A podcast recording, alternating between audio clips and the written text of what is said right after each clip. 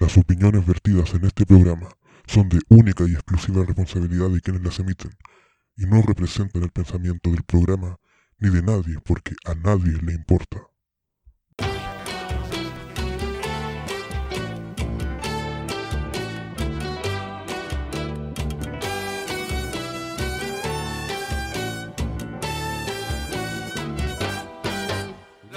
Bienvenidos a Terrícolas en Conserva, el podcast menos diecichero de este año, porque no estamos nada en diecicheros todavía. Así que, ¿cómo estamos por allá? ¿Cómo está Juan Carlos? Bien, esperando la oportunidad de hacer con la Milena las primeras empanadas de pino estilo abuela, así que eh, receta de mi abuela, así que con ansia de que imparta este 18 nuevo, renovado. Ah, bueno, ah, bueno. ¿cómo estamos, Seba? Igual estoy empezando a ya compré la carne, compré todo. El sábado ya pretendo, ya hacer pino. Y eh, para los que no tengan receta de abuela, receta familiar, les recomiendo el canal de YouTube de Álvaro Barrientos. Algunos, quizás un poco latero el gallo, en algunos lo encuentran latero, pero yo encuentro que es súper buena onda porque, claro, se ve, quizás hay recetas de 5 minutos que las cuentan 20, pero te cuenta cada detalle. Onda, el fuego lento, que revuélvelo para acá, y te cuenta hasta por qué no tenéis que hacer algunas cosas. ¿Cuánto Sobre pasto todo- tiene que comer la vaca y todo? Claro, el por qué, y si no tenía algún ingrediente, te enseña a hacerlo con otro. Entonces se, se da el tiempo. Si quería hacerlo bien, Álvaro Barrientos, chileno también. Sí, muy buena persona. Debe ser el youtuber de la cocina chileno con más seguidores. Tiene es un montón. Si uno compara con los Ah, demás, también otra cosa. que sí, tiene caleta. Es que Sí. también hace cameos, pues invita a los demás. Entonces, sí, pues no, es muy bueno. El hombre sabe. El hombre sabe, el. De hecho, el otro día hice un pebre aquí con la Ketty. Bueno, ayer hice sopaipilla a todo esto. me- receta propia. Me inventé una, una, una, una sopaipillita. Hice unos pebres con ají, sin ají, chancho en piedra y mayo de ajo. Está Y no, sabéis que el, saqué la receta del pebre de él y espectacular. Esa cuestión de dejar la cebolla macerando en, en limón y vinagre y sal antes de alinearlo con todo el resto. Es una cuestión maravillosa, de verdad. La, si así eso la- no repite nada, pues después se te va todo el gas, toda la cuestión como ácida. Está bueno Sí, pues, no, no repite y el pebre ahí, pero pegado, que hay como rey. Sí, pues. Bueno, hablando, hablando de hacerse pebre, sabes que hoy día yo, porque hoy día en San Bernardo, hoy día es lunes, estamos grabando pleno lunes por si acaso, eh, de esta semana, lunes 14, eh, fui a, hoy día terminaba la cuarentena, pues o sea, pasábamos a transición 1, no sé cómo se llama, pues ya no hay que sacar permiso, pues. Y yo tenía que ir a hacer compras, así que fui al centro a comprar longanizas, pues. Pero sabéis que la cantidad de gente impresionante en Izaguirre, entre, entre San José y Covadonga, 20 minutos me costó pasar esa, esa cuadra por la cantidad de gente, parecía Navidad. Parecía Oye, 24, Navidad. 24 de diciembre a las 3 de la tarde. así. Ah, No, que San Bern- es como que es la única calle que sirve en San Bernardo, que la demás no, no, la gente no anda, es, te hace un choclón de personas ahí. Sí, No. pues no, pero, pero la cantidad de gente ahí, todo achoclonado, más encima caleta sin mascarilla, uno así como que no, bueno, no se respetaba el espacio, una cuestión, así que era como re complicado.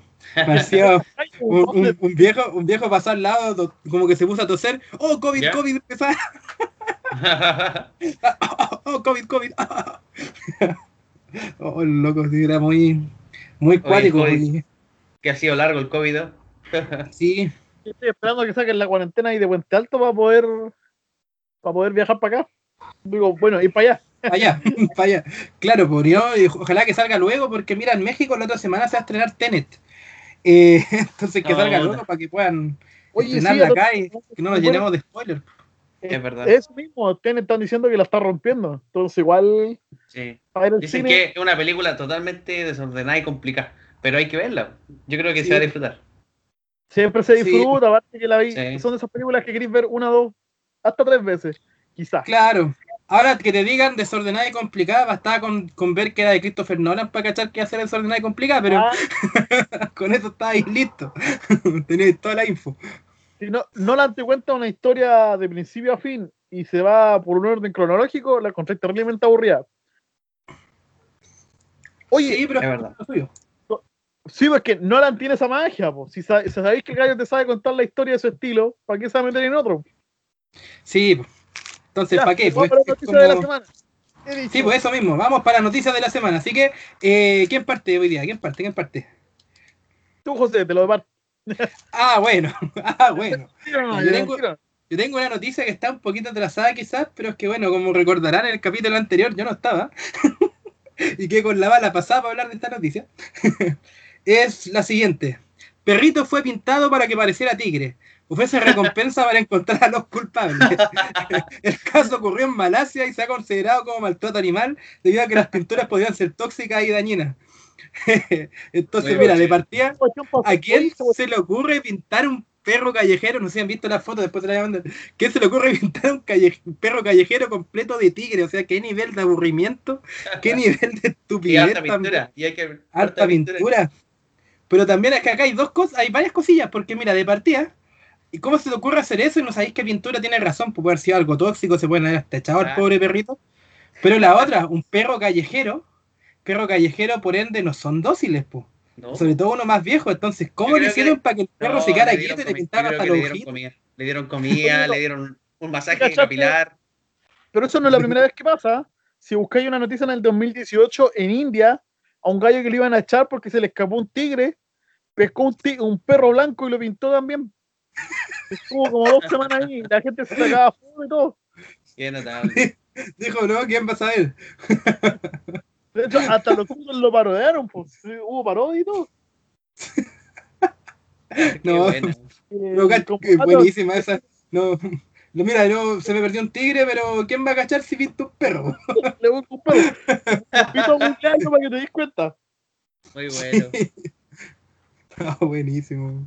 Oye, mi noticia tiene que ver con, con una, una, historia de Malasia. Es que a mí me sorprendió demasiado.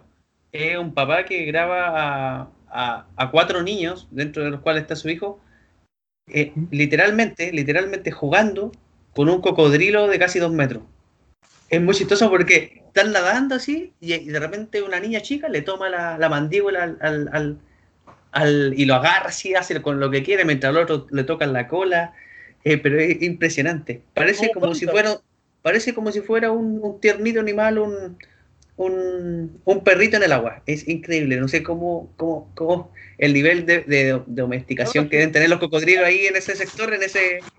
No, es que los cocodrilos comen hasta saciarse. Entonces, cuando se comió el primer niño, ya el, el, el otro estaban seguros.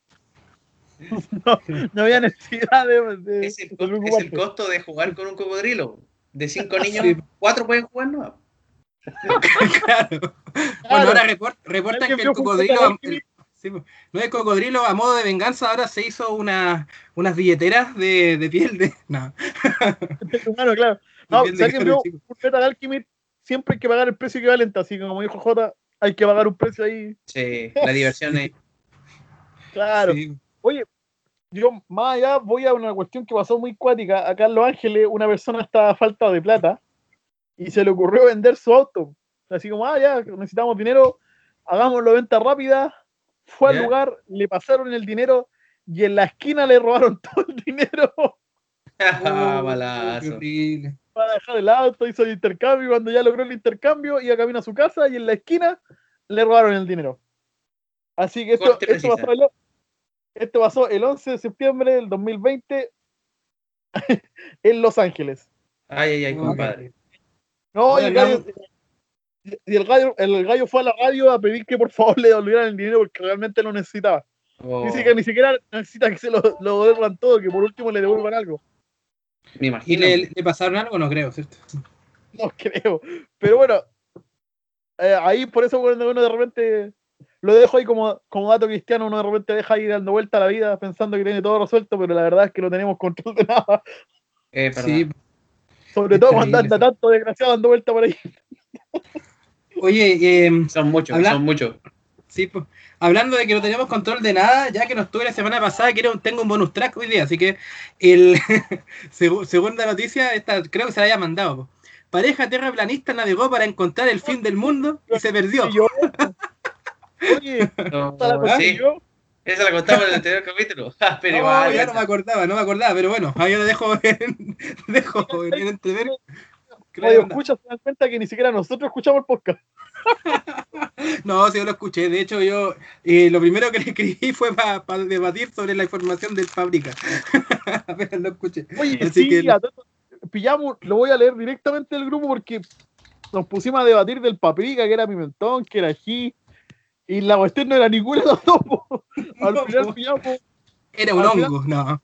me puse a buscar un documental y la cuestión se llama Windillas. El 90% del, del paprika o ají de color está hecho de windillas, que es un derivado de la familia de los ajís. El pimentón se utiliza para aumentar su volumen y darle dulzor. Así que podemos decir que windilla con pimentón rojo. Claro. Así que va a ir para palabras, los que en otras palabras, si alguno de ustedes en su casa quiere encontrar el paprika natural, no existe, así que no lo busque. No, es que, de hecho, ahí te das cuenta de que si uno pesca un ají de color, así tal cual, y lo muele, así merquén, po.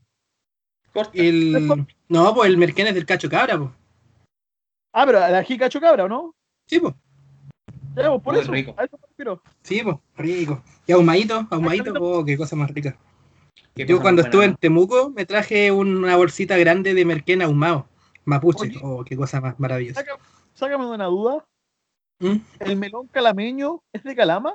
¿O Es de Calama. Es de Calama. Mira, también, Pero- eh, bueno, aprovechando eso, también los viñamarinos son de Viña. Eh, ac- aclarar también eso. Eh, los San Bernardinos son de acá San Bernardo. Ah, no, no. Pero yo digo de verdad, hay cuestiones que no sé, po, eh, la Jamaica, por ejemplo, esa fruta que nombra el chavo, ¿vendrá de Jamaica realmente? No, no sé. No, en realidad, mira, yo entiendo que el calameño le dicen porque en Calama se producía harto, pero no necesariamente viene de allá, pues.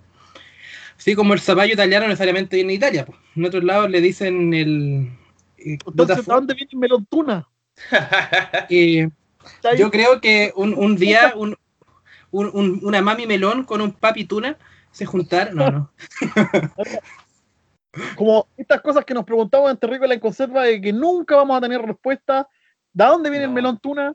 ¿De dónde vienen los jeroglíficos que se marcan en la, en la agricultura de repente en la noche? ¿De dónde salió el chupacabra? Hoy vamos a hablar de los alienígenas en Terrícola en Conserva, así que Ay. con esta tremenda introducción, por favor, demos paso ahí, a, chicos a- al tema.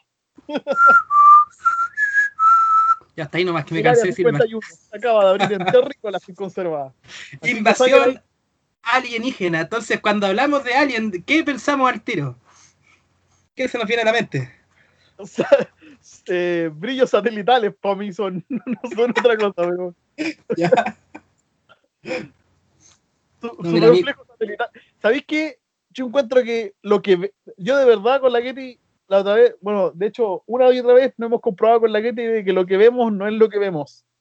Confiamos demasiado en nuestra vista. ¿Y por qué lo voy a dejar así? Porque la otra vez teníamos un espejo, imagínate esto, pues, estábamos en el baño. Cuando recién compramos el espejo, el espejo que tenemos en el baño es grande. Y en la ducha, para de repente uno en la ducha, que de repente quiere verse al espejo, pues, pero no compramos un espejo normal, compramos un espejo por 3. Y en el, abajo en el baño tenemos un espejo por 10. Y cuando tú prendías la luz, te generaba un efecto visual porque cuando hace el rebote en la luz, rebota de manera distinta. po. Y había un lugar en la taza del baño que tú te sentabas ahí. Me pasó ¿Ya? porque voy al baño a 3, de la mañana, me siento. Y de repente miro para el lado, que es donde se produce el efecto, pero tenéis que estar sentado en la taza del baño si no, no lo veis. Claro, y tenéis que hacer ventosa también, eso. te sentáis ahí y de repente aburrido empezáis a mirar para arriba y veis que el, como que la parte de la pieza de la ducha se está difuminando. Se hace Oh, el buena. efecto así, pero, pero no, es como una, no es como una niebelina, sino como que literalmente sentís que te estáis mareando porque la cuestión se ladea. Y que mirando así y es como. No, es como si fuera otra dimensión, literal. Se ve todo distorsionado.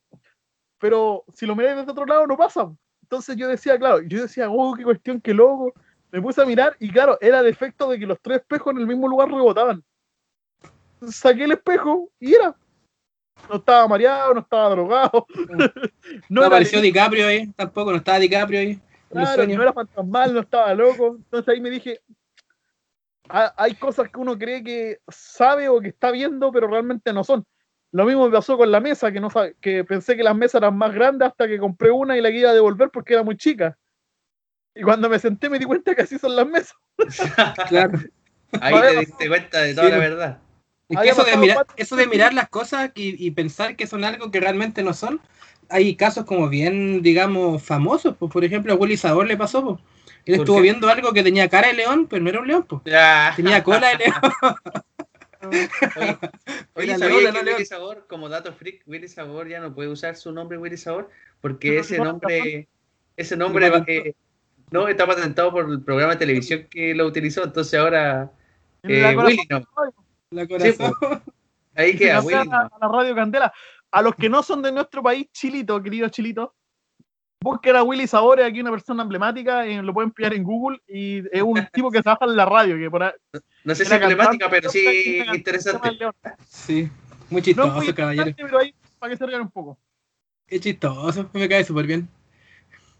Me acuerdo cuando antes se tomaba una Coca-Cola de medio litro así como al seco en la tele. A mí, a mí me derrito cuando lo quisieron hacer bajar de peso bailando samba. Ah, no, voy a hacerlo al tiro. Oye, ya, pero pensando, volviendo a lo de los aliens, no sé, para mí siempre que me hablan de alienígenas, yo pienso en, en cierto alienígena peludo que llegó a la casa de los Tanner, directo desde Melmac, por ejemplo. no sé si lo recuerdan. No. Eh, Alf. no, eh, Alf, el. Ah, ah. No, sí, Ah, pues legal. estamos, estamos hablando de Rolf. Alias Marcos Méndez, pero, pero par- aparte de eso, eh, Ralph es un alienígena bastante amigable, lo que hablaría de él Alf, dentro de Alf. lo, lo común. ALF, sí, pues. Sí, pues, Alf. Sería, sería Alf, E.T. ¿Y qué otro alienígena amigable tenemos? Mi amigo Mac, que es una película que no sé si es parodia o, o plagio de E.T. También. Papelucho y el marciano. Tenemos Paul. Paul, el- no sé si cachan esa película del marciano, Paul. ¿Cuál es? Oh, no la gato. Es como Ted, pero más, mucha más sórdida. Oh, ya, ya, sí, sí, creo que he visto meme. La que sí encuentro que también era un, un alienígena, aunque no sé si describirlo como tal porque no es un ser vivo, pero también era parte de mi pequeño, eh, el, el gran gigante, el gigante de acero. Esa es la película. Gigante de acero. Pero, pero- pero hay un alienígena que no, no, no lo pensamos así, pero Superman es un alienígena, Superman Claro. es un alienígena, po. Sí. en todo caso. sin duda. Kryptoniano ahí puro. Sí, Bueno, y sin después duda. a los otros alienígenas que también son amigables para la raza humana, los vulcanos. Los vulcanos, claro. Bueno, en Star Bueno, Trek son re, po- re pocos los alienígenas amigables El de- para la raza humana. El depredador también es alienígena. po. Sí. Obviamente. Eh, Sí, po. sí, po. Alien, Y cosa- Alien también. Sí. Oye, y una película que me encanta de alienígena, no sé si la han visto, Al filo del mañana. No sé si la conocen. un. Eh, es Tom Cruise con Emily Blunt, que son dos soldados que defienden Ah, la tierra sí, de. Puta, qué buena esa película. Buenísima. No, es muy buena esa. po. Oye, y hay una de alienígenas, yo creo que la, la- en, en mi gusto por lo menos la mejor que he visto, mejor una de los 90 de Tim Burton, se llama Marciano al ataque, Mars Attack, no sé si la han visto. Bueno, Es No, pero- una joya esa cuestión, pero esa, esa es chistosa, sí, pues una parodia todo. Pues. Llegan los marcianos y cachai que empiezan a invadir todo, pero no sé, pues te muestran que están destruyendo la Casa Blanca, se sacan fotos mientras, así, como que empiezan así a turistear, empiezan a, a como... mismo con la invasión de los tomates asesinos o la invasión de los payasos espaciales, digo, payasos Sí, Los pedazos asesinos del espacio exterior. Esa. Nombrecito. Esa película es muy buena. Es que esa, esa cuestión fue hecha para aliciar, pues no, es, no, no la hicieron en serio, pues, claramente. Los mismos creadores. Sí, pues, los mismos creadores dicen que esa fue una película que ellos querían burlarse de todo lo que se, se estaba haciendo como de extraterrestre y todo, porque estaban en la época del boom de esta película que marcó época. Yo no la encuentro tan buena, pero marcó época que se encuentra cercano al tercer tipo. Ah, tremendo. Esa no la gacho, no tengo idea cuál es.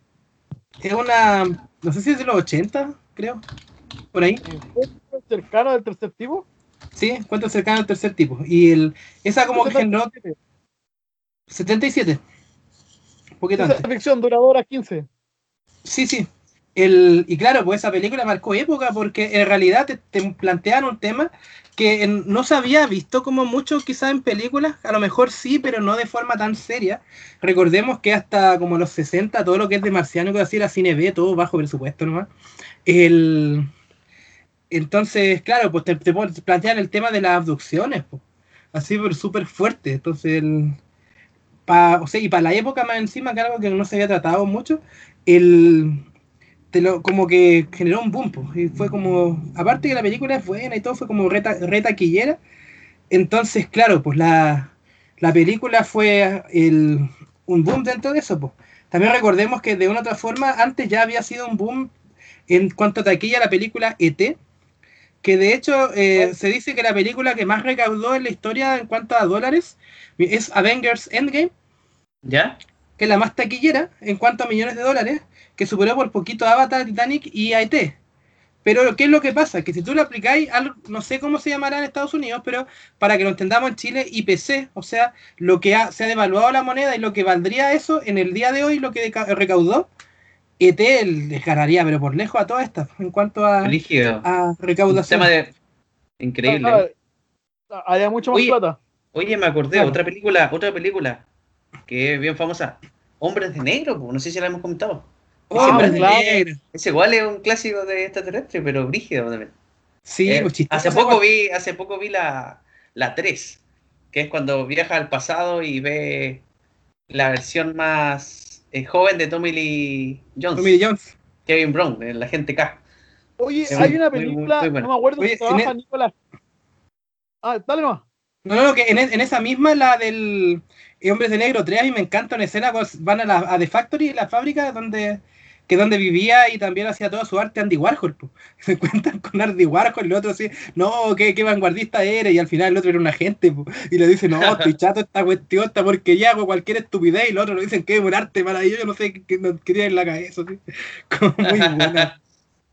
Muy buena, y bueno, decir que Hombres de Negro se basa en un cómic, po, en un cómic, que el que es tan desconocido, tan No, desconocido no tenía idea.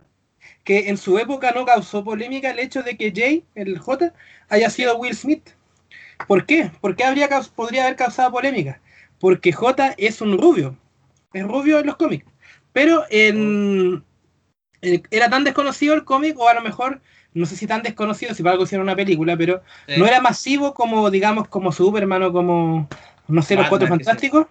Claro, no era Era- masivo como eso que, que no causó revuelo, pues, y aparte que el internet no estaba como, como ahora y toda la cosa. Pero yo imagino en esa época, o sea, ahora hubieran hecho ese cambio, también habría sido polémico. De partida porque habría gente diciendo, no, es que cómo nos cambian el, si esto no era rubio, ¿por qué lo cambian nomás? Pues? Y Claro. otros también estarían contraatacando eso, que son racistas porque no quieren un negro. Y que no sería por eso, sino y, que sería porque para que sean y podría convertirse en una eterna pelea. Exacto, pues, o sea, y podría hasta poder hasta vetarse la cuestión diciendo que eso no habría sido racismo, habría sido, por favor, sean fieles con el, con el material original nomás, pues, ¿cachai? Claro, El- Pero ahí también, en cierto modo, se vuelve otra pelea que te das cuenta que Will Smith lo hizo tan bien que después Sí, hasta en los po. cómics cambiaron al gallo. Sí, pues, sí, pues, sí, pues, que de hecho el, también pasa con Robert Downey Jr., que claro, no hubo un cambio de color de piel, pero casi todas las películas de Marvel ahora los personajes en los cómics se parecen a los actores. Aunque sí, no, pero, parecen Da- pero Robert Downey Jr. en realidad yo creo que ese es Iron Man, pues, era Iron Man cuando nació, no tuve que cambiar nada. Con el que pasó en Marvel sí fue con Nick Fury. Nick Fury, Ah. el- bueno, de ahí después empezó a ser negro y todo. O sea, en el universo Ultimate lo pusieron negro, pero como que no gustó tanto. Y cuando el como que el digamos el fandom de cómics empezó a aceptar a Nick Fury como tal, fue cuando vieron al Samuel L. Jackson. Ya. Y vieron que hizo terrible bien y ya, bueno, Nick Fury así. Es que ese gallo es un crack. Es un crack. No, sí, es otra cosa. De hecho, Es un estaba viendo el otro día, no, yo no había visto con todo Capitana, Mar- Capitana Marvel porque habían dicho que era muy mala, muy feminista y toda la cuestión. Y yo dije, ya, la voy a ver igual. Y me puse a ver la película y sacándole todo lo que el director dijo que la cuestión era empoderamiento femenino, que, Es en, que no, cierto, no, en ningún poco lado es una película tradicional, buena, y que si no lo hubiesen hecho tanta parnafernaria a la película, hubiese sido mucho mejor. Sí, Porque es que bueno, película- si nos vamos a Capitana Marvel como tal, yo la encuentro mala porque no tiene clímax, o sea, como que ya descubrió los poderes, pero era terrible poderosa y no hubo nada que se le con- que le hiciera el peso, así como que ya lo ganó todo fácil, listo, terminó. Y fue como, ya, Es que ese ok, era el clima, pues, supuestamente la Thanos, pero bueno. ¿cachai? Es como, bueno, y si partimos, demasiado. si Tenía partimos como tal, el, tenía los poderes al final. Sí, pues ahora si nos ponemos puristas en los cómics, Capi- eh, Capitana Marvel sería Capitán Marvel. pues. Capitán Marvel, porque Carol Danvers era Miss Marvel en su inicio. Miss Marvel era la Carol Danvers. Después, eh, Rogue, el, esta X-Men que cuando toca a alguien le absorbe los poderes y si los toca demasiado tiempo se los queda, pero el otro puede hasta matarlo. Eh, por accidente tocó demasiado rato a Carol Danvers, le quitó los poderes y por eso después ya podía volar y todo eso, y Carol Danvers quedó en coma. ¿Qué pasó? Capitán Marvel murió de cáncer y cuando despierta Carol Danvers con todos los poderes se da cuenta, y ella admiraba mucho a Capitán Marvel, se da cuenta que su héroe estaba muerto y decidió tomar la capa, el manto y se convierte en Capitana Marvel. Entonces, Mira. eso a mí no me gustó mucho también por eso, no porque no quisiera que Carol Danvers fuera Capitana Marvel, sino porque me habría gustado ver todo ese proceso en la película. Me habría gustado que partiera siendo Miss Marvel, que partiera, que, que con Rogue, bueno, que Rogue en esa época todavía estaba con los derechos de Fox, pero algo le podrían haber inventado, que, que perdiera los poderes, que quedara en coma y después despertara y ya se convirtiera como en la gran cuestión, pero no pasó nada. po. Y ahora hay otra que no sé si, no sé si es Mr. Marvel, Miss Marvel, algo así, pero es una mina que es elástica. Ah, esa Miss Marvel de nuevo, pero el... Es que claro, ahora le, le hicieron otro... Ultimate. Pero bueno. otra persona, claro, pues, pero sí tiene la misma barra ahora, pero... antes el Hulk rojo era malo, ahora es bueno, ¿no? Si, hace tiempo que no lo veo y está No, buena- Rojo nunca fue bueno. Están los Thunderbolts, que de repente, como cuando es necesario, apoya algo, pero no es bueno, es, malo. no, pero ahora están los Avengers. Sí, pues, pero no es bueno. Bueno, pero ya. Apóyalo, A ver. ya, pero volvamos. Invasión alienígena. Entonces, pre- pregunta igual también como que plantear acá, eh, ¿por qué será que siempre hay como un resquemor o un miedo al hecho de que algo que viene del cielo, digamos, de otros planetas, pueda venir a conquistarnos, en realidad? ¿Por qué siempre está este miedo? O sea, porque Por- si nos... no puede ser simplemente observarnos, por ejemplo, aprender de nosotros o una colaboración eh, Es que- intereste- interestelar, no sé. Es Claro. que mira, eh, eh, yo creo que es raciocinio propio. El humano logró sobresaltar so- encima de todas las especies. En conjunto podemos hacer lo que queramos. De hecho, el otro día estaba viendo la película esta, el Megalodón, 25 metros de animal, y se lo pidieron igual con, con, con tecnología. ¿Por qué? Porque el humano podéis matar a dos o tres, pero quedan miles. Y cuando nos unimos para destruir algo, somos sumamente eficaces. De hecho, por ejemplo, si con un- en un tiempo más, si va des- eh, cada vez hay menos animales, menos insectos, y después van a haber puros humanos en esta tierra. Porque así como vamos, van a haber ganado para comer y ya. Sí. Claro. O por, Y ahora y por piensa- ejemplo, tam- también el tema de la alguien- descono- No, piensa, ahora nosotros somos lo suficientemente inteligentes y aún así todavía no, no- no- Yo no en mi caso no sé. como sociedad me refiero, como, como, como humanos, y todavía no logramos viajar de un planeta a otro que sea habitable. Imagínate una raza que sea lo suficientemente inteligente para viajar a otro planeta, que llega a este planeta, o sea, llevan más, son más inteligentes, llevan más años que nosotros, y lo lógico es que alguien que se comporte inteligentemente haga barrar el planeta. Porque de hecho los animales que tienen un poco de, inteligencia se comportan igual al humano son destructivos, no le importan las demás especies. E inclusive cometen co- actos que tú de repente decís, "Ah", por ejemplo, el tema de los delfines. Se le consideran animales exageradamente eh, inteligentes, pero por ejemplo a las hembras las violan y las matan. Claro. El hecho del, del femicidio que nosotros tanto hablamos hoy en día, los animales lo hacen, los monos también. Los ratones, incluso se han habido algunas especies que se les consideraban los ratones de laboratorio, también las producen eso. Matan, digo, se aparean y después la matan. Pero no por, Claro. por honestidad, por placer. Entonces, como. o sea, el- por ejemplo, la inteligencia no te hace más bueno. Entonces, No, no. si hubiera una raza Es que- tan inteligente para llegar aquí, no vendría a darte las buenas. po. Claro, es que inteligencia no es eh, ergo bondad, pues. De Claro. hecho, si lo pensamos, por ejemplo, Hitler en su ascenso al poder fue brillante. po. Hay- políticamente o sea- brillante. El asunto es que es esa brillantez la que ocupa pura estupidez, atrocidades. po. ¿Cachai? Claro. Pero fue muy inteligente el tipo. O, el, De hecho, o no sé, pues el, este mismo. Ah, ¿qué cosa? ¿Qué es? ¿Qué pasó? no ¿Qué sé, cosa? yo considero que estamos. est- Yo creo que el humano tiene miedo de que venga otro ser más superior a él y se lo venga a pisotear, porque hasta el momento somos el ser superior y lo único que hemos hecho es pisotear más abajo. Claro, Yo creo que el igual. miedo también era el miedo a lo desconocido. de que alguien Yo nos creo que pisotee nos da miedo. eso. Yo creo que también Ah. el miedo a lo desconocido, porque el enfrentar, eso te cambia toda tu cosmovisión del mundo. Podías hasta incluso dudar de, de la religión. Eh, podías dudar de, de- de la identidad de tu propio Dios, podías dudar de tus propósitos de tu propia vida. Entonces, el, el que haya otro, quizá otra, otra inteligencia, te podría ocasionar también eso. No sé. Sí, porque los eso- eso es lo- mormones, porque los mormones dicen que si hay un hay alienígena, hay un Jesús alienígena que también murió ahí en la cruz. Como que estamos en todos los planetas. Por si acaso. Claro, claro. El, no, pero en todo caso, es- eso que planteaba el J es lo que también te plantean brillantemente en las películas de, de Superman, El Hombre de Acero y también en Batman vs. Superman.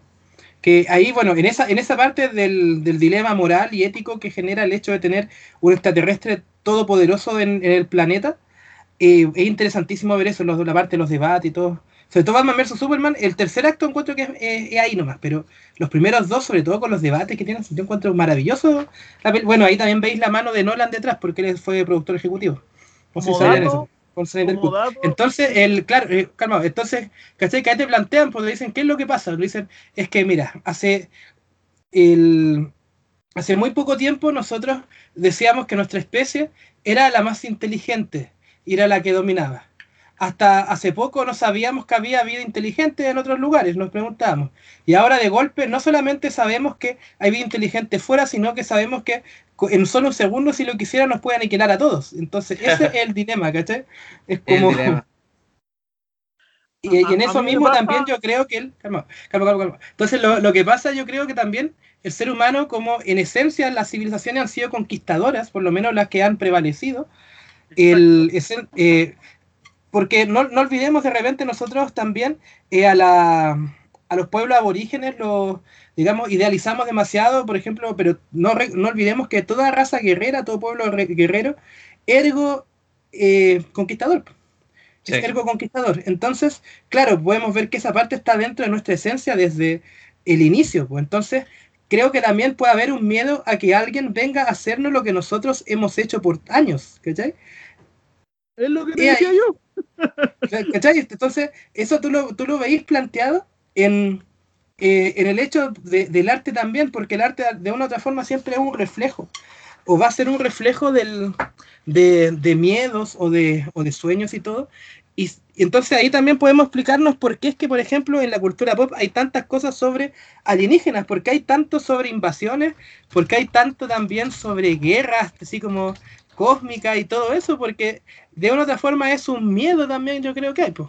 Sí, pero también hay otras personas que lo ven, lo ven, lo esperan y lo buscan. Por ejemplo, de que ya exista la NASA y, y el interés de buscar otros mundos, otras civilizaciones, te da que hay un, una, un porcentaje de la población importante que, tiene interés en que ocurra, o que, eh, que es parte de su propósito de su vida, luchar para que la humanidad pueda permitir eso. De hecho, no sé si cachaste esta cuestión que mandaron una placa de oro que marcaban cómo era la anatomía humana, eh, a qué cosas podíamos nosotros, ¿cómo se llama esto? Como de qué estábamos creados y cosas así como que estábamos hechos de carbono y, algunas palabras clave y algunas cosas se marcó honor y se mandó al espacio, así como al infinito y más allá. ¿Dónde, mandaron eso? Afuera del espacio. Era un satélite ah, ah, pero así como a que vuele nomás, no a alguna parte determinada. No, ninguna parte. al que lo pille, lo va a abrir y va a ver la placa de oro. ¿Mm? Y lo mandaron por la cuestión del 2018 pasó Plutón. Y ya después se fue ahora, hace poco, antes de que Stephen Hawking muriera, dijo que era lo más estúpido que podía haber hecho la raza humana, porque si alguien lo pilla, se lo va a hacer chupete en cuanto a decir, ah, mira, si estos son de carbono, podemos hacer tal tecnología para pitearlo. Digo que lo encontraba sumamente estúpido y que si él hubiese estado en la, en la cuestión de científicos que decidieron poner eso, hubiesen puesto datos verdaderos y datos falsos. Es que de hecho, mira, la película de Jimmy Neutron que salió en el 2000 y tanto, salió el mismo año que Shrek, 2003, 2004 por ahí. 2003 creo que fue, o 2001, no sé, ya da lo mismo. Pero la película Jimmy Neutron, de hecho, el problema empieza exactamente por eso, porque Jimmy manda una señal al espacio para ver si es que hay vida inteligente y cuenta así como detalles de su casa y toda la cuestión. y entienden cómo funciona la raza y llegan todos los extraterrestres acá a robarse a todos los, todos los, adultos, porque si lo llaman los adultos la raza muere, pues. los niños no sobreviven por sí solos, ¿cachai? Entonces, Se dieron cuenta de, esa verdad. Claro, te das cuenta que si hubieran visto la película Jim Neutron, se habrían evitado, nos podríamos haber evitado varias eh, potenciales eh, invasiones también acá. Porque es lo mismo que hicieron. Sé que suena un poco loco, pero esta cuestión de que el humano se siente cuando, cuando hacemos, creo que en cierto modo el hecho de que venga un alienígena superior eh, a nosotros, bueno, el, el, primer principio de que haya logrado llegar hasta nosotros, ya lo hace un poco más avanzado en tecnología porque superaron un, rango que nosotros todavía no superamos. El, viajar por el espacio. Es como, por ejemplo, los primeros vikingos que crearon los barcos, o los coreanos con los barcos. Los primeros que empezaron a hacer eso era como, ah, bacán. O los polinésicos que pudieron viajar de un lado a otro. El hecho de surcar el mar ya era impresionante. Ya eh, nuestro mar es el, la galaxia.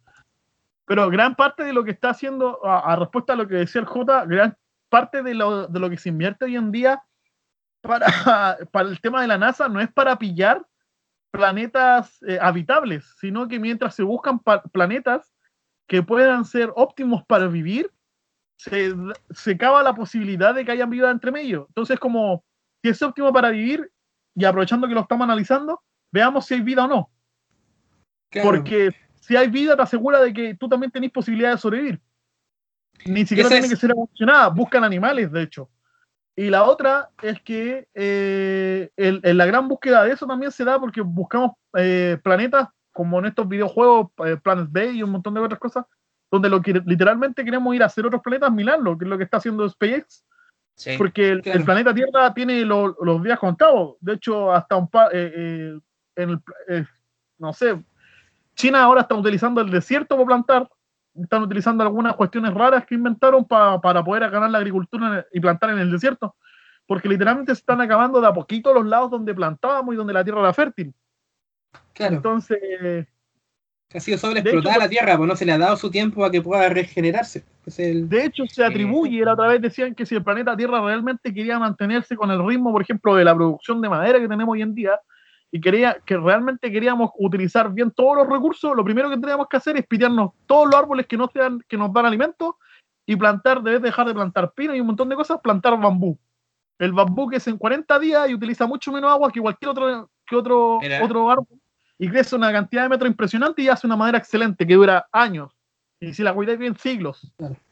Oye, el, retrocediendo un poquito a los dos primeros puntos que dijiste, es que lo impresionante es que la serie Star Trek, la original, con William Chandler, con Leonard Nimoy, el, bueno, los demás, no me acuerdo cómo se llaman los otros actores, el, la de Jura también, el, la, la, misión de, de, de, la USS Enterprise es exactamente esa, buscar nuevos mundos para encontrar nuevos espacios habitables. Entonces ahí tú cachai que desde hace no sé cuánto, 70, 60 años, 60 años ya que una serie que te está hablando de las problemáticas que vienen para ahora, entonces ahí también, el, bueno, yo siempre converso esto con mi papá, pues de repente está la duda de que si los, tipos que inventan estas cosas o son muy visionarios respecto a lo que va a pasar después o tienen información eh, eh, privilegiada que vaya a saber un de la sacan. ¿Cachai? No necesariamente de este tiempo, quizás, porque es mucho, ¿cachai? O sea, Julio Verne, yo sinceramente yo digo, este tipo habrá sido un genio o alguien fue y le dijo lo que iba a pasar, ¿cachai? Es como... es, demasiado, pues de hecho el, eh, cuando hablaba como del mar, como las fronteras que van pasando, el discurso de, Leonard Nimoy y de Spock al eh, finalizar cada uno de los capítulos de Star Trek era eso, pues, el espacio, the space, the last frontier, el espacio, la última frontera. Estos son los viajes de la USS Enterprise y su misión eh, explorar el espacio en búsqueda de nuevos mundos. Entonces, ¿cachai? Ahí veis que es exactamente esto que estaba hablando, exactamente lo mismo. Entonces es, impresionante también ver cómo la cultura pop, como el, el, bueno, la ciencia ficción, o se anticipa o inspira lo que hay que hacer, porque pueden ser una de las dos cosas. No, sé si te cachai, no me acuerdo si era Aristóteles, Platón, pero lo voy a utilizar al azar. Un griego, porque no me acuerdo quién, cuando le preguntaron de cómo era el universo, él explicó que el universo para el humano siempre iba a ser así. Era un niño parándose en una muralla, logra escalar la muralla, toma un arco, dispara una flecha con fuego y tira la flecha, y hasta donde cae la flecha, él vuelve a caminar, se encuentra con otra muralla, vuelve a escalar la muralla, vuelve a tirar la flecha y así infinitamente. Porque el universo iba a ser vasto, nunca iba a terminar y nunca vamos a poder conocerlo por completo y solamente vamos a poder recorrer hasta donde hemos explorado, donde hasta la vista nos alcanza para ser explorado. Entonces, nos pasó como humanidad, nos chocamos, o sea, chocamos con el, chocamos con el, primero con las montañas, logramos surcar las montañas, chocamos con las playas, después chocamos con el mar, chocamos con que el mar era demasiado largo, se transformó en océano, chocamos con otro continente, y ya después no hallamos dónde chocar y chocamos, no sé, pues, con la salida del planeta, o sea que los aviones no aguantaban. Chocamos con la llegada a la Luna, con Marte, con, pasar el, la cantidad de asteroides que hay cerca de Júpiter y Saturno. Y vamos a seguir chocando, o sea, siempre han sido metas más allá. Sí, pues, y el asunto frente a esto también es que el, bueno, en parte tam- creo que el- creo que puede haber dicho eso debe haber sido Pitágoras en base al libro que estoy leyendo que te decía antes de empezar a grabar. El, pero no estoy seguro, capaz que haya sido él por cómo lo plantea. Pero es que también, bueno, eh, de repente nosotros nos, nos pensamos en el espacio, el espacio, pero el mismo océano de nosotros está parcialmente nomás. eh, Claro, hay, pozos po. profundos, hay pozos profundos que Claro. en realidad no los conocemos todavía. Y que no existe la tecnología para poder viajar ahí porque la presión es demasiado grande como para meter cualquier tipo de artefacto porque los, los destruye. con el espacio igual hay, hay demasiadas limitaciones como para decir que en algún momento se va a poder conocer todo porque de partida la limitación es el tiempo, o sea, el tiempo de vida que tenemos como ser humano frente a la cantidad de tiempo que hay que viajar, el, incluso la velocidad de la luz, ya que físicamente se sabe, quizás más adelante puede cambiar eso, pero hasta ahora se sabe que es imposible viajar a una velocidad más grande que la velocidad de la luz. Eh, entonces, ¿qué, el- ¿qué es lo que pasa? El, el tiempo de vida de un ser humano es una limitante muy grande también, porque, no sé, por la Alpha Centauri, que es la como estrella más cercana al sistema solar, ¿a cuántos años luz está? No, si me podéis recordar eso. No me acuerdo. 4 millones, 4,2 millones de años luz, algo así. Claro, Sí. pues entonces, ¿qué ser humano va a llegar para allá? po? ¿Qué ser humano va a llegar para allá? Salvo que te congelen, no sé. po. Pero ¿y ¿qué ser humano va a llegar para allá? Pues ahora, dentro de esto, igual yo tengo la esperanza, de- basado también en Star Trek, en Star Trek inventaron la velocidad Warp, que es Warp 1, son no sé cuántas veces la velocidad de la luz, Warp 2, Warp 3. Entonces, capaz que también lo puedan inventar después. ¿Quién sabe? Y de hecho, hasta lo, hasta lo, hasta lo más loco, yo, yo como cristiano, hay una parte en la Biblia que yo estoy casi seguro de que Dios hizo un milagro donde teletransporta a Felipe con el etíope. Porque dice que después lo Ah, sí, pues en hechos. Ah, La sí, de hecho. que Está escrita, yo creo que lo transporta. Y otro caso donde claramente hacen una teletransportación picado a los Harry Potter, como queráis, es cuando el diablo está con Jesús Goku. y lo pesca en el monte y lo, digo, lo lleva desde, la, desde las murallas de Jerusalén hasta el monte y le muestra toda la tierra. Algunos dicen que hubo un lapso de tiempo entre medio y otros, me- a mí por lo menos lo que he leído, no me deja entender eso. Sí. Claro. O, los, o los carros de fuego de Elías que se lo, se lo llevan También, literalmente a otra dimensión. Claro, pero de hecho, más allá de la muerte. que eso no es tan loco porque yo como creyente bíblico llego a pensar de que si la Biblia me dice que Dios lo hizo y el diablo lo hizo, creo que los humanos también lo vamos a poder hacer. ¿Por qué? Porque eh, me he dado cuenta que el Dios de la Biblia, aunque hace todos los milagros y hace todas las cosas que ha tenido que hacer, cuando Él hace los milagros, no sobrepasa, no, no rompe sus propias reglas. Casi siempre tienen un hilo. De hecho, si tú te ponías a buscar en la Biblia, la mayoría de las cosas tienen un hilo conductor. A- más allá de ser un milagro, tienen un porqué y un Claro. cuándo. No, no hace cosas espontáneas de la nada. No, pues, ahora, ya- que- ahora sí rompe las leyes naturales de repente, ¿ah? por ejemplo, el- la Claro. resucitación y todo, pero pues hacer la aclaración, pues estáis hablando de algo distinto, no estáis hablando de leyes naturales. No, no, sí, po, pero, pero, pero es que no son naturales para nosotros, pero naturales para él. Me refiero por que sigue sí. siendo el mismo, el mismo principio del universo. O sea, a nosotros se nos va el alma y como dice Ezequiel, se nos rompe el cordón de plata, pero para el humano es imposible entenderlo. Para él volver a coserlo no tiene que hacer nada. No, Es nada. volver a colocarlo donde estaba nomás. No es, Sí, pues simplemente volver a empezar nomás, ¿cachai? Es como... Claro, no es tan complejo para como para lo, para lo que nosotros estamos limitados. A eso me refiero. Y creo que en ese punto nosotros sí vamos a llegar en algún punto a, a teletransportarnos, inclusive antes de su venida. ¿Por qué? Porque hay una parte donde dice que los hombres van a llegar a las estrellas y aún así no van a poder esconder el, el- no se van a poder esconder de sus pecados a Jehová. Y eso lo dice el salmista. Y dice que el hombre va a estar en las estrellas. Entonces yo digo, vale, ¿cómo lo vamos a lograr? Yo creo que en algún punto va a, va a saltar alguien diciendo que la logró. Claro, es que de partida necesitamos un vulcano. Necesitamos un vulcano para... es que los vulcanos son importantes porque tú cachai que es la raza más lógica del, del universo. po. El... ¿Qué raza? Disculpa que lo diga, quizás me van a, sor- me van a tachar de racista, no sé, pero ¿qué raza? Bueno, los alemanes en su momento dijeron que eran ellos y ya la patá. Pero ¿qué, qué, qué loco, ¿tú consideráis, por ejemplo, que un chino o un asiático es más inteligente que un latino? eh, pero espérate, O- en, clave Star Trek, com- pero en clave Star Trek, como estaba hablando respecto al... Ponte vulcano humano entre raza, entre raza así como del planeta. Ah, pero estás hablando como de raza, de, de- estás hablando como de raza así como verdadera, yo sí estaba hablando como de Star Trek, por eso no ya... no, no, por eso te decía, raza verdadera. No, es que mira, yo sinceramente no creo que pase por una raza, pasa de la educación y de la formación que tienen. Entonces, por ejemplo, en, en materias, por ejemplo, como artísticas, como la música, que son eh, todos sabemos que a un asiático siempre le va a tocar mucho mejor el piano o, por lo general lo va a hacer mejor que alguien latino en cuanto a edades tempranas. ¿Por qué? Porque la educación que tienen es muy eh, casi perfecta en ese sentido. Entonces, yo creo que no va por un tema de raza, va un tema de cómo se forma, cómo se educa la gente. Entonces, frente a eso, tú veis, bueno, aquí me sale la, parte de profe, que es tan terrible el hecho de cómo está planteada la educación acá en Chile. Porque significa que, digamos que más de la mitad del potencial, o mucho más quizás, de cada, de cada estudiante, de cada niño, eh, se desperdicia en pos de generar producción, y eso es horrible. Y por, más que tú, y por más que tú trates de luchar contra eso, en, en, el aula, que créeme que, por ejemplo, la mayoría de los profes que yo conozco, incluyéndome, lo hacemos, al final después es esa lucha que tú haces por trabajar el ser por sobre los resultados, digamos, como duros.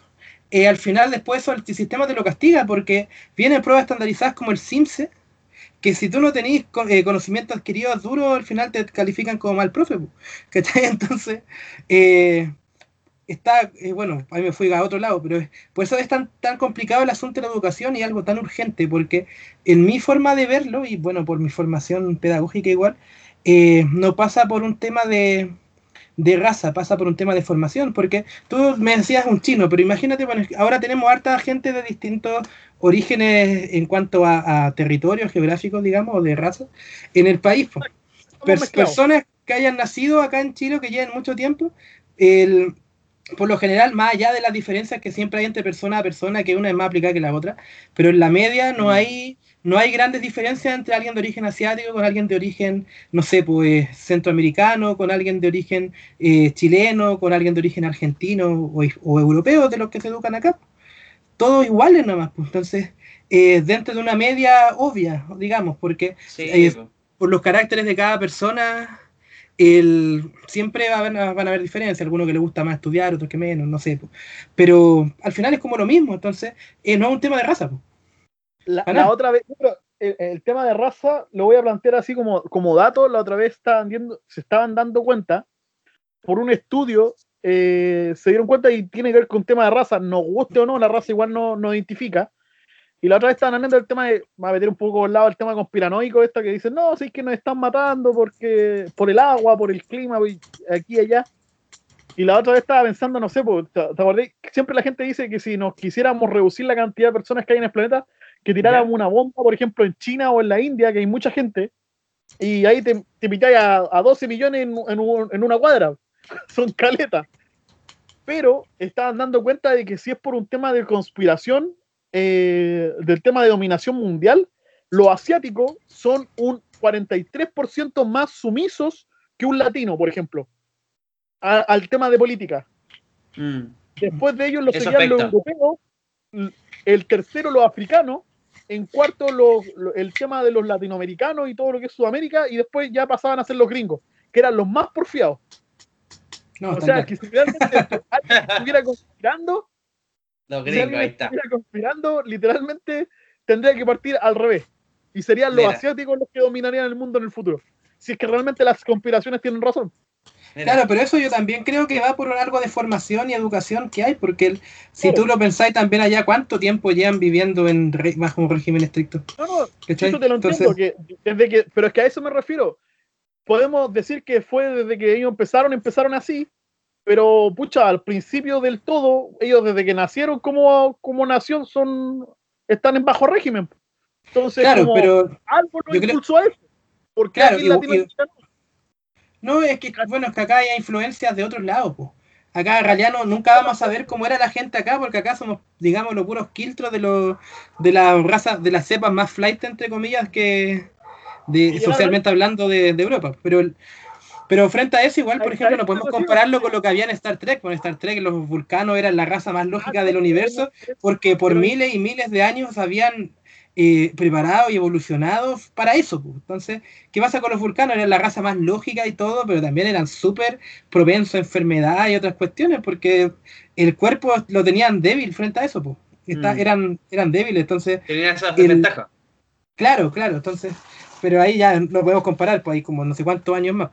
Oye, el... pasemos a las recomendaciones de la semana, pues. En terrícolas, en conserva. Eh, recomendación, ¿Te voy a robar la recomendación, José? No. No, ya, ya. Bueno, con el José tenemos una recomendación porque lo compramos esta semana y creo que no podemos recomendar otra cosa porque está muy buena. Es el tema de Mira tú. De hecho, hemos, hemos hablado mucho de la serie, pero ahora compramos el libro. Estamos enamoradísimos de la serie, así que. De hecho, queremos en algún momento sacar ese libro a pasear por Quinta Normal o, o por alguno de los lados que nos nombra y hacerle un video especial aquí de Terrícola en Conserva a la banda Qué. Porque Chile tiene tanta historia, tanta historia chistosa, que tú decís, oye, pero ¿cómo se le ocurrió hacer eso? La raza es la mala. Te das cuenta de que los chilenos en la política hemos dejado la embarrada desde que nacimos como país, así que, o, o que se han gastado plata de aquí para allá, la corrupción, las familias, lo- las matanzas, uy, tenemos historia para rato. Y también buenas historias también. Así que tenemos mucho que contar, tenemos mucho que reír. Chile 220, 220 años ya, ¿sí? Eh, 220, no, No, sé. Sí, pues, Eh, de- sí, depende, de- porque la primera Junta Nacional de Gobierno serían 210 no, años. 2000, bicentenario, Pero por eso, por eso 110 años, pero es que la primera Junta Nacional de Gobierno no fue para independizarse, pues, entonces, ya, pero ¿para qué nos vamos a meter en eso? ¿no? ¿Para qué? 200, ¿Para qué? dame, pero me refiero más o menos 200. Y, y si sumamos lo de los españoles, quizás mucha 250 por ahí. No, pues Así mucho que- más. ya, pero no No, importa. Oye, mi La- la recomendación de la semana son dos cositas. Una es un libro. Yo hace tiempo no leo libros que no sean cristianos o, o libros más cortos, cosas más pequeñas. Pero ahora estoy leyendo un libro después de mucho, mucho tiempo, un, un par de años, que no leía. Es, para encantarme con la lectura, un libro que es muy famoso. Es una novela que se llama El asesinato en el Oriente Express. Es de Agatha Christie. Mil- Cristi. Oye, muy bueno el libro, de verdad. Todas las noches leo un poquito antes de dormir. Bueno, ayer no, pero ya se está haciendo una costumbre. Y, y- y lo, de verdad recomiendo Bueno, el bueno. libro. Muy bueno, muy bueno. Sí. Y Oye, lo y otro lo que pasa al final, J, no, no, ¿para qué? Ah. y lo otro que recomiendo es un juego que está de moda, casi es como de Ah, pero- perogrullo decirlo. no, no digáis, es del asesino, ¿no? Sí, puta, qué juego más bueno. Oye, oye, pero a- aparte de eso, yo, yo quería anunciar que, bueno, la semana pasada no estaba José Gabriel, pero con el Rorro, se, contándonos nosotros tres, se cumplieron las 10 personas en, de invitados en Terrícola en Conserva, sumándonos nosotros. O sea, Sí. han pasado 10 personas por Terrícola en Conserva. Sí, pues, Literal. es. que si contamos el número 10, ese número 10 es muy importante porque, como lo decía el J, está de moda un juego que se llama Among Us. Sí, justamente son 10, po. Justamente son 10, po, y para hacer celebrar eso deberíamos juntarnos un día, hacer un live por Instagram o Facebook y jugar. Y Sí, invitamos a todas las personas, al Owen, a la Gene, a la Ketsi, a la Milen, al Sí, de, más, Rodrigo. de- de más a todos logramos son máximo, son máximo 10, po, pero además algunos no podrán, entonces podemos hacer algún- los 10. Sería buena. Pero el juego es muy bueno. Yo no soy bueno para los juegos. No soy lo más alejado niño rata posible. De hecho, yo me quedé en el Super Nintendo y después no jugaste- Entonces, ¿qué ocurrió? Me, eh, unos compañeros de colegio me dijeron, oye, ¿por qué no jugamos este jueguito? Ya dije, para probar. Y esa misma Claro. noche jugamos, jugamos un poco y después se salieron todos y yo me quedé jugando hasta tarde. Después desperté el fin de semana y la Milén despertó y me vio, ¿qué estás diciendo? Y Estaba jugando. Desperté a jugar mi arcade. Porque es muy bueno. Yo lo digo porque un, ni- un niño rata, un niño que no es rata le gusta. Imagínate lo que me genera. No es por ser matapasiones, no es por ser matapasiones, pero con amigos me dijeron, ya, juguémonos, juguémonos. dije, ya, veamos qué onda. Me metí, jugué como, ¿cuánto habrán sido sus 5 o 6 partidas? ¿Ya? Y no hubo caso, no me gustó, lo desinstalé. En gusto no la- está escrito, ¿verdad? La Milena en su Instagram estaba poniendo así como quién para jugar. Y yo dije, oh, este es el momento de lanzar ahí el. El, el terrícola en conserva Among Us. Among Así- Us. Aparte que es gratis la cuestión, pues así que no se hagan de rogar tampoco. Sí. No es livianito el juego, pesaba como 70 megas. Sí, ya. lo he visto. Ahí- te das cuenta que es un juego bastante simple. Yo creo que es como, no sé, no podrían haber dibujado, lo- los gráficos no resaltan ni nada. Pero el juego es entretenido por, dependiendo con las personas que lo jueguen. El, bueno, sí. Así que eso. Sí, no, Sí, muy pues. bueno. Oye, No, Yo el- sé que no fue tan- Calmado, ya, ya, que, ya que me sacaron la, la recomendación de la semana, bueno, completar que el libro se llama Mira tú, Guía para Perderse en Chile, ese es el título del libro, eh, Sí. que cuenta, bueno, detallitos como, por ejemplo, que el- la, en el Cerro Santa Lucía la mayor parte de las estatuas no significan nada, sino que fueron compradas a granel nomás. Algo Esa así cuestión súper... bueno. Oye, y, y el, y la Sí. otra, la cuestión que cuentan de, calma- Calmado, calmado, calmado, calmado, calmado, calmado. De, de Maquena. Ah, sí, pues, no, estaba bueno eso. De que, que era, sí, pues. Era, y era un peladero esa cuestión, pues el, el Cerro de Andalucía, pues lo convirtieron en, no, en, en un jardín. Sí, pues él lo convirtió, pues. Ya, pues entonces, ya, ya que, ya que me, me robaron vilmente mi recomendación de la semana, voy a recomendar otra cosa que estoy leyendo así, pero que está muy, pero muy bueno, que es el crossover de Batman con eh, John Constantine, de Brian Azarello, que se llama Condenado, Batman, Condenado. Está muy bueno. Parte la, la historia parte con que el guasón de Joker murió. Está muerto. Está el cuerpo, toda la cuestión. Y Batman no recuerda cómo fue y él necesita saber si fue él o no quien lo mató. Porque él está con algunas mentales y se empieza a dar cuenta que hay cosas paranormales entre medio. Y ahí es donde entra John Constantine. Y está, pero muy, muy buena. Es terrible, violento igual el, el cómic, pero está buenísimo. La historia es muy buena. Sobre todo el dilema ético que, Batman que y tiene, que tiene Batman, porque él no mata, po. Entonces está diciendo, y si lo maté, debe- oh, está, está, pero buenísimo. Y es una cuestión así como detectivesca, muy buena, muy buena. Así que ahí recomendado también, Condenado de Batman, por Brian Azarello. Oye, hay un mar- hablando de eso, me acordaste ahora que hay un marciano que, claro, nombramos a Superman y todo, pero hay un clásico que de hecho yo encuentro que es muy bueno, Mark Hunter. El marciano, así tal cual, el marciano verde de la Liga de la Justicia. Por si alguien no lo conoce. Ah, sí, pues. Te la tiro ahí nomás. La historia de él en la Liga de la Justicia de, de este, de la de Monito Animado, es espectacular. No la, no la nueva, sino más la noventera. Cuando parten con la serie de cómo se unieron, de estos alienígenas que venían ya asimilaban cuestiones y que de hecho nosotros no habíamos pillado a los alienígenas porque estos marcianos se quedaron pegados junto con ellos en Marte. No, fue una cuestión así, pero espectacular. Yo encuentro que fue súper buena para hacer una serie de monitos, la contaron súper bien. De hecho, empaticé caleta con el loco cuando, por ejemplo, le, le tiene esa cuestión de que el fuego no le hace daño, pero le tiene una fobia. El... Ah, claro, pues. Es lo que le pasa de repente a algunas personas con el jabón, pues. No, no, ya. el... Oye, una, una cosa que es súper icónica eh, con las invasiones y que causó furor en su época, eh, Space Invaders. No sé si cachan de qué estoy hablando. No, no, ni idea. Space Invaders es uno de los videojuegos de Atari más icónicos, que es, bueno, es todo plan, plano, hay unos, unos como monitos, como unas caritas que van bajando, y tú tienes que irles disparando, tienes unas casitas para cubrirte, un juego que es muy simple, bueno, como todo lo que se hacía en esa época, pero que fue un boom, fue furor, que de hecho en base a eso después la mayor parte de los juegos que habían en los 80, digamos, 70, 80, eran en base a naves espaciales y... eh, también así como de destruir cosas o, o- o marcianos, pues como Gálaga, como el Born Cresta, también juegos, pero La fórmula pegada, ¿por, por qué vaya a cambiar una fórmula que funciona? claro, pues, Asteroids. De hecho, Adam Sandler ahora hizo, la- una película basada en eso, habló de Pac-Man y todo eso. Oye, ahora que, disculpa que lo diga, te cambié el tema así. a- apareció eh, tema salvaje, ha aparecido. Saca tu Pokémon para pelear. Pero la cosa es que estaba, delante estaba hablando de la educación y todavía me acuerdo que creo que una de las- bueno, hablando un poco más a futuro, creo que la, la, la educación al futuro, creo que los videojuegos van a ser parte de nuestra creatividad. Van a poder alimentar ¿eh? esa creatividad que, por ejemplo, pruebas como el Sims no te dejan. ¿Por qué? Porque hablando de una película que es muy buena, que es eh, Ready Player One, que yo creo que no sé por qué no hemos, le hemos dado una peli, una un ¿cómo se llama esto? No, pero si hablamos de Ready Player One, pues, porque- si hablamos de esa película de esa en los multiversos, hablamos bastante de esa. chicos, pero que la hablemos así, pero solamente de esa película. Porque el otro día la vi de nuevo y de nuevo me emocioné con toda la película. Es muy buena.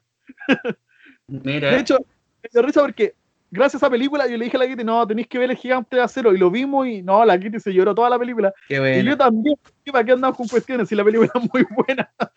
I am Superman. Efecto cabro chico. Yo soy Superman. Ah, muy bueno.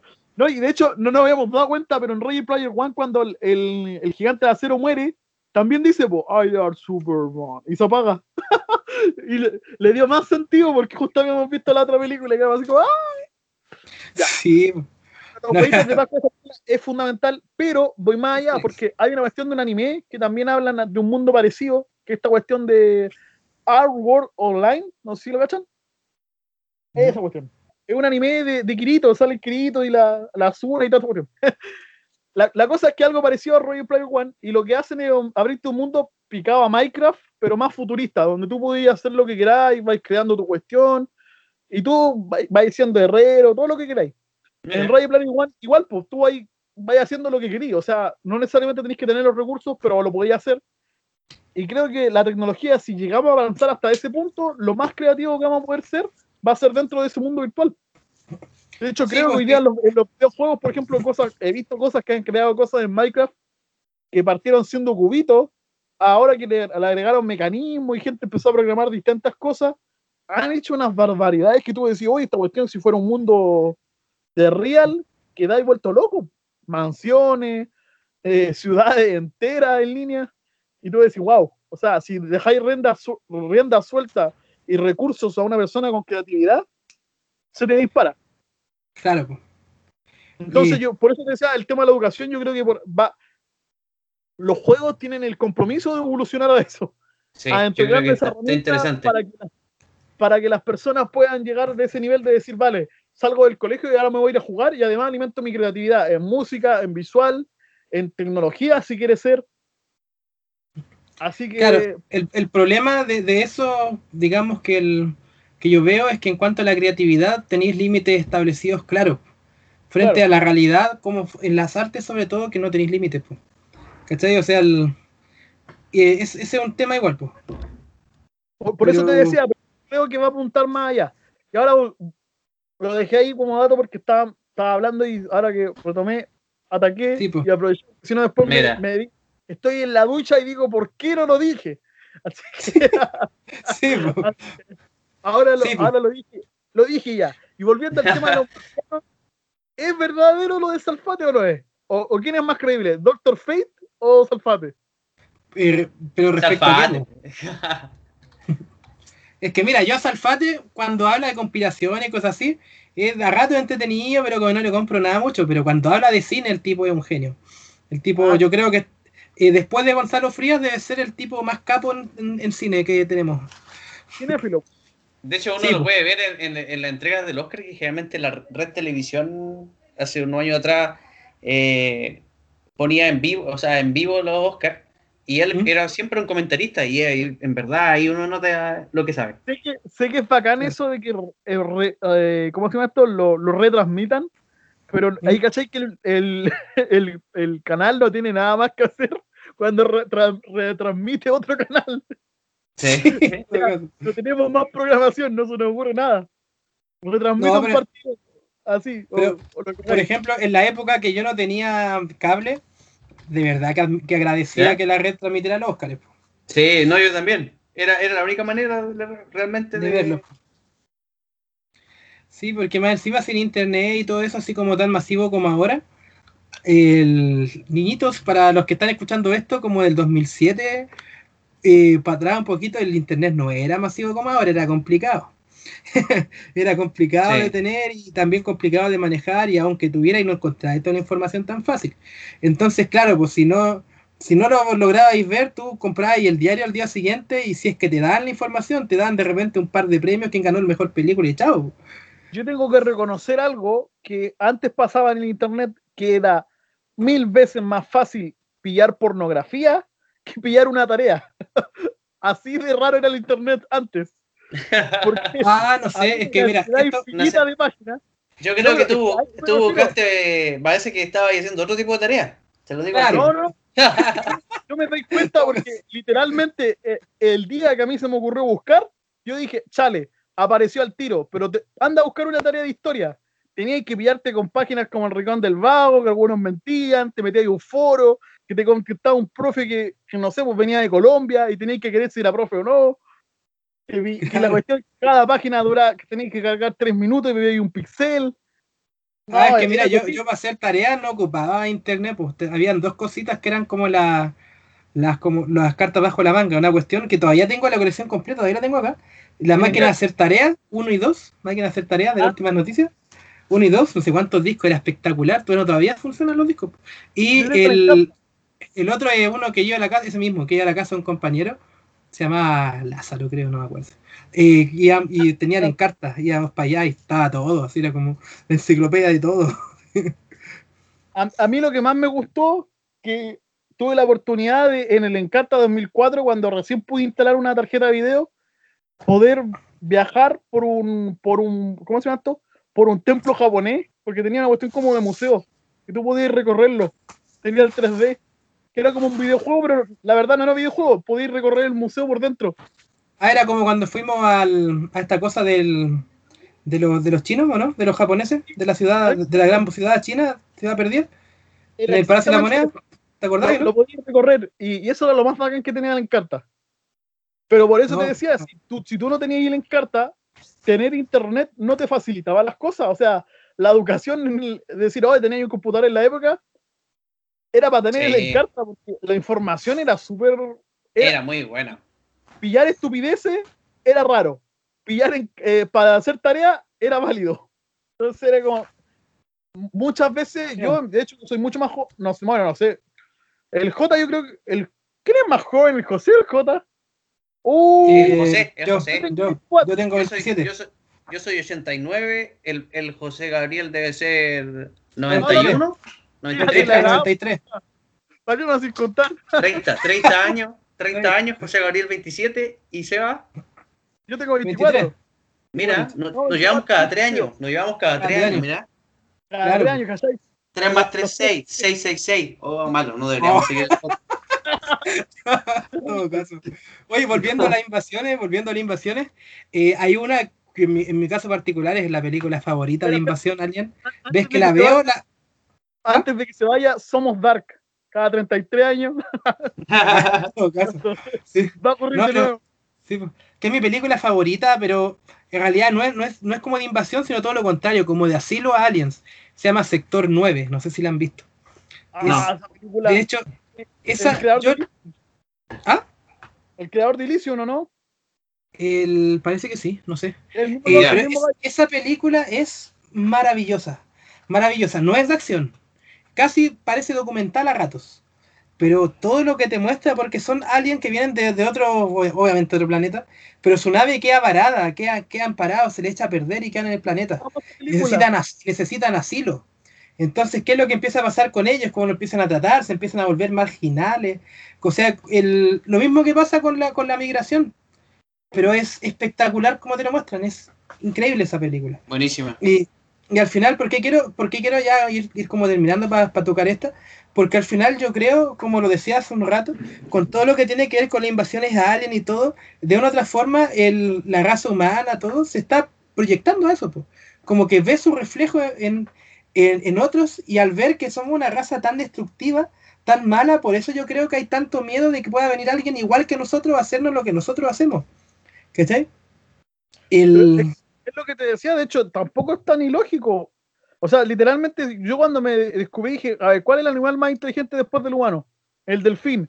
Y me de repente dije, ah, voy a buscar documentales del delfín. Y después te ponía a dar cuenta de que el delfín, no sé, po, no Ahora es alcalde. Es alcalde mata para comer, mata, de, de repente son, y son súper amigables con los humanos, no, no entendemos súper bien con los delfines. Pero si te ponía a buscar las barbaridades que hacen los delfines, te das cuenta de que, uh, Pero si recordemos que los delfines pudieron conquistar y echar a los humanos al mar, los recordemos Simpsons. los Simpsons. Los Simpsons es un capítulo de terror. Pero Sí. a, a- a eso vamos, si cachai que, que, que hay así como de, vale, si lo más parecido a nosotros se comportan así, ¿por qué otro ser inteligente de igual nivel se va a comportar distinto? O sea, no. ¿Qué lo haría especiales? Sí, pues ahora la pregunta es, ¿por qué si es que realmente hubiera eh, razas intentando conquistarnos, eh, ¿por qué no lo, no lo han hecho hasta ahora? Pues? ¿Por qué tan inesperado? Y yo tengo la teoría, pues. y es porque de partida si llegaran acá donde estamos nosotros, eh, al tiro les cobran estacionamiento. Entonces no lo harían, porque tú cachai que los locos, los flights ahí les cobran por todo, pues si no les cobran, les quebran el espejo si no pagan.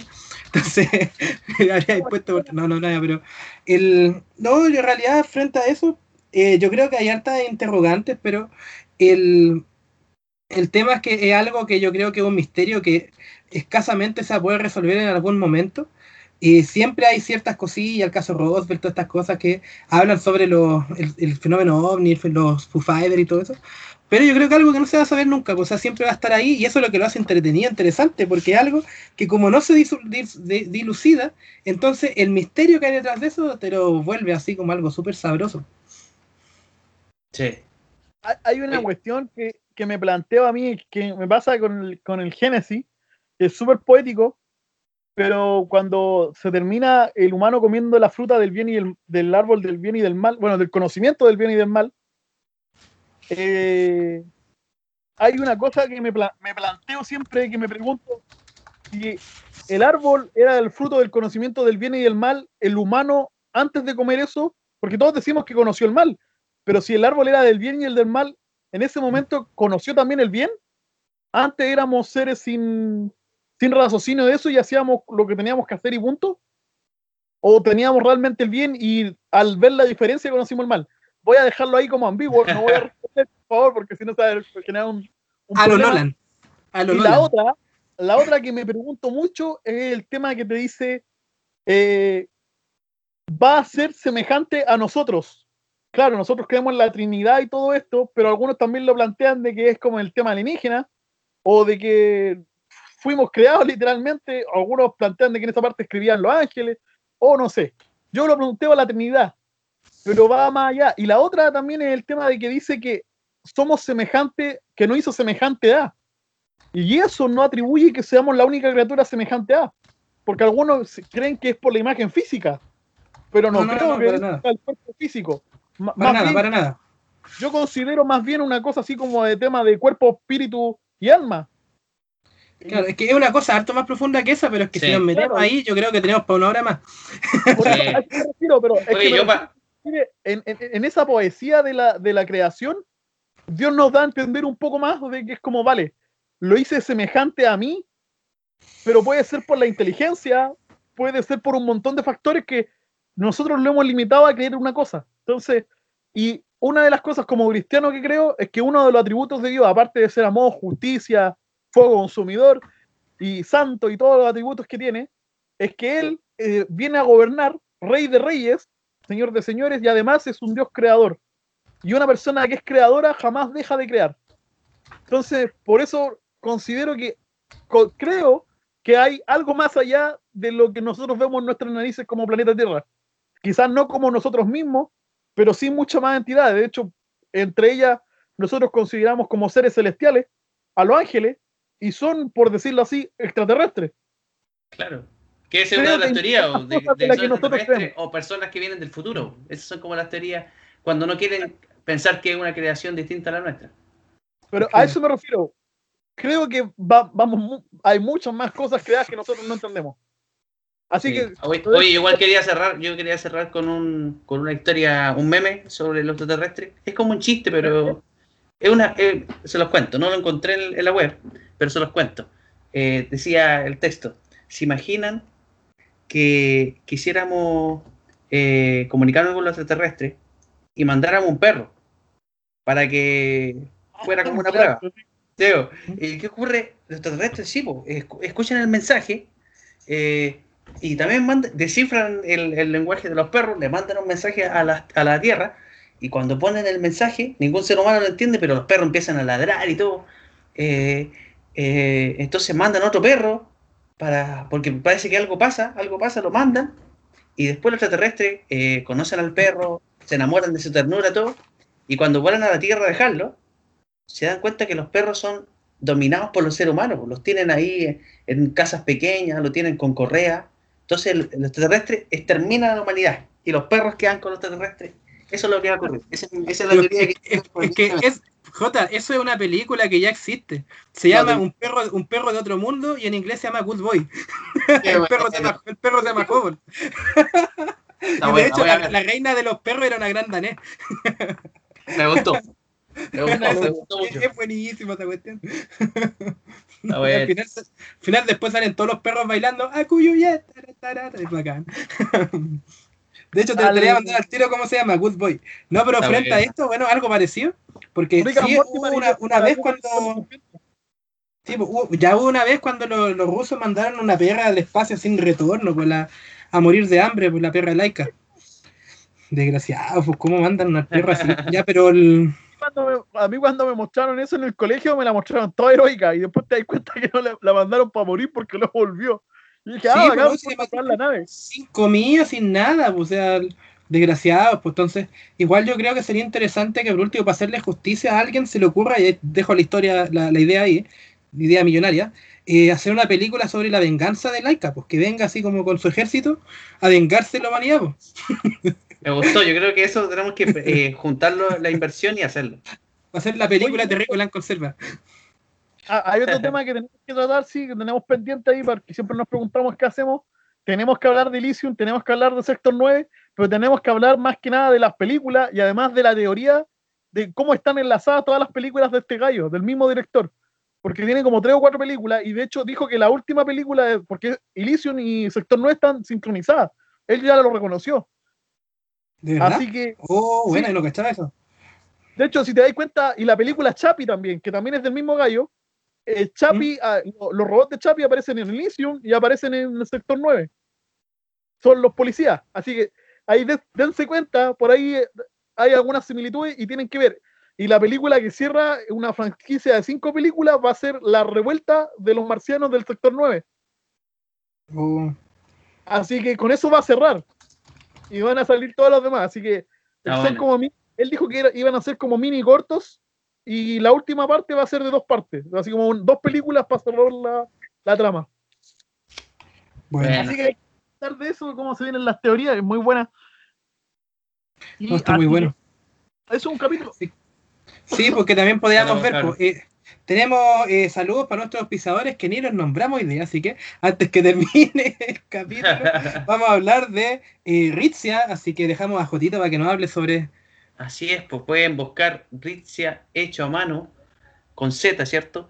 Eh, van a poder encontrar un montón de productos ya existentes para personalizar, agenda, eh, cuadernos pediátricos, hasta re- para recetas de, de cocina, lo que uno quiera, pero todo personalizado. Así que pueden eh, eh, darse un tiempito y echar una mirada porque hay despachos para todo Chile. Ah, bueno, y con empaque bonito también. Sí, po, por Luca más, Lucrecia. Por Luquita más. Ah, bueno, tenemos también Detalle Lucila Jones en Instagram, arroba Detalle Lucila Jones en la novena región, en Angol. Ahí tienen todo para sus fiestas, para sus celebraciones, tienen galletitas personalizadas con personajes también de anime, de televisión, tienen eh, tortas, tienen también, eh, bueno, hart- hartas cosillas más también para, para entregarles, así que busquen ahí Detalle Lucila Jones en Instagram. Y tenemos saludos también, tenemos a Tutosaurio, a Joan Peña, a la Gene Muñoz también, un saludo grande para allá. El próximo capítulo es muy posible que sea Tutosaurio. Tutosaurio. Tutosaurio, ah, era la sorpresa, ya la sorpresa, sí, pues. Chuta, ¿Cómo está no, borremos esta parte. Esta parte. Tutosaurio no viene, Tutosaurio no viene, guiño, guiño, guiño, guiño, Tutosaurio no viene, guiño, guiño. sí, no, el, el próximo, el invitado confirmadito ya. Así que el, eh, tenemos viene? también, Se viene, se viene. se viene, se viene el número 11. Oye, a todo esto voy a mandar un saludo a lo más grande que tengo en mi vida. Que te amo. Uh, saludo. Hola, mamá. Ah, bueno, yo, yo pensé que iba a decir alambre. sí, así que ya sin nada más que agregar, ¿al- algunas últimas palabras al cierre, J, ¿se va? Eh, un saludo a DiCaprio, que siempre estoy esperando. Que de escuche. cabros, sí. Tiene tiempo que escuchaba podcast en español, aprender a hablar español, así que si alguna vez nos escucha ahí, a Will Smith, un saludo. Sí. Y yo, El- yo quiero mandar un saludo a los niños que estaban jugando con el cocodrilo. Eh, espero que sigan, sigan ese. Ahora ya sé que van a ser tres, van a ser tres, pero ya. Pero por lo menos los tres que, sigan pasándolo bien, que sigan pasándolo bien. Y el, el último que quede, eh, por favor, que le den algún premio o algo. Sí. Oye, saludo a mi papá, que en una hora más está de cumpleaños, así que Ah, bueno, ah, bueno. Está bueno, felicidades. Está bueno para desearlo, desearlo mañana. Y un último saludo a Eric Clapton. Yo sé que en algún momento nos va a escuchar.